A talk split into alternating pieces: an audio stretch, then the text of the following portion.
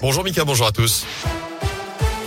Et on débute avec vos conditions de circulation. Pas de grosses difficultés sur les grands axes de la région, excepté autour de Clermont. Grosses difficultés en ce moment sur la 75, notamment au sud de l'agglomération, avec cette mobilisation des agriculteurs et des négociants. Un premier convoi d'engins agricoles est parti ce matin depuis l'aire d'Oteza au sud de, Clermont.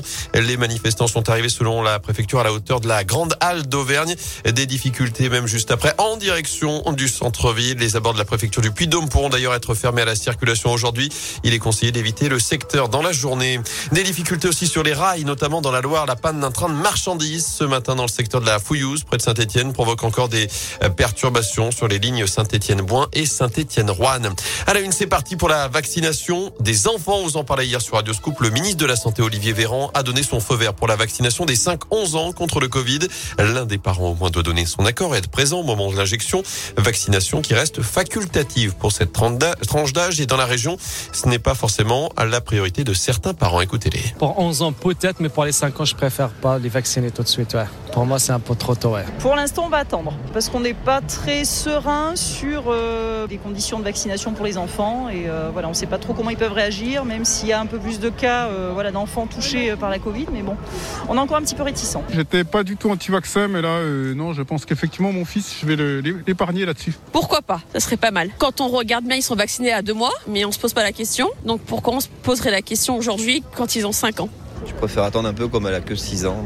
Vu qu'elle est un peu petite encore, je, trouve. Donc j'attends un petit peu de, comme c'est récent. Donc. Mais si on doit le faire, on le fera. Hein. À noter que chez les adultes, plus de 21 millions de rappels ont d'ores et déjà été effectués alors que le variant Omicron continue de se propager. 84 000 nouveaux cas ont été répertoriés ces dernières 24 heures selon Santé publique France.